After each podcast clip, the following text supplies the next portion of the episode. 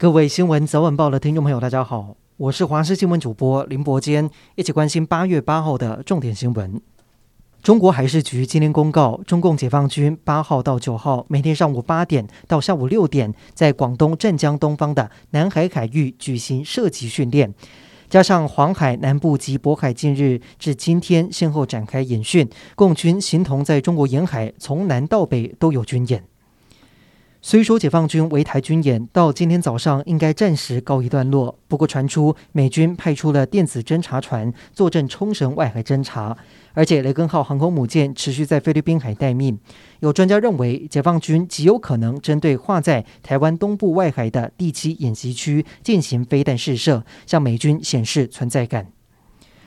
外交部长吴钊燮接受美国有线电视新闻网 CNN 专访，强调台湾比以前韧性更强。面对中国的威吓，最好的处理方式就是让中国知道台湾没被吓到。总统蔡英文今天在迎接圣文森总理巩萨福时，也特别感谢巩萨福能在中国军演之际为台湾发声。中国外交部发言人华春莹在推特发文表示，台北市有多家的中式餐厅，暗示台湾人忘不了祖国的味道，声称台湾始终是中国的一部分。然而，这篇文章引来美国国务院发言人欧塔加斯以同样的逻辑回酸，表示中国有超过八千五百家的肯德基，那中国也是肯塔基州的一部分。乌俄战火持续，俄罗斯正陆续将战车、大炮等军备从东部的顿巴斯地区移往乌克兰西南部。除此之外，俄罗斯和乌克兰互控轰炸扎波罗热核电厂。联合国秘书长怒批此举是自取灭亡。就在硝烟弥漫之际，美国演员杰西卡·却斯坦已经抵达基辅，并且会见乌克兰总统泽伦斯基，展现支持。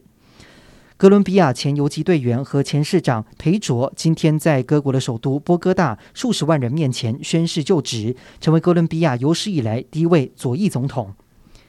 今天国内新增一万五千两百零六例本土确诊，四十五例中重症，以及二十六个人死亡。本土病例降到四月三十号以来的新低，但却一口气暴增了九例的本土 BA. 点五个案，分别是两起家庭群聚，还有五例的散发个案，都是来自于北部地区。指挥中心表示，目前国内 BA. 点五占比大约是百分之五，北部地区则是百分之十。指挥官王必胜坦言，BA. 点五确实在社区传播，预估未来一两周本土确诊数应该会增加，但预估不会高达八九万例这么多。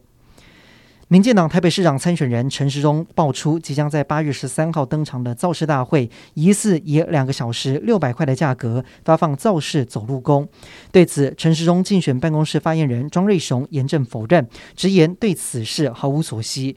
而国民党副发言人杨直斗则是跳出来质疑陈时中涉及贿选，并且到地检署告发陈时中。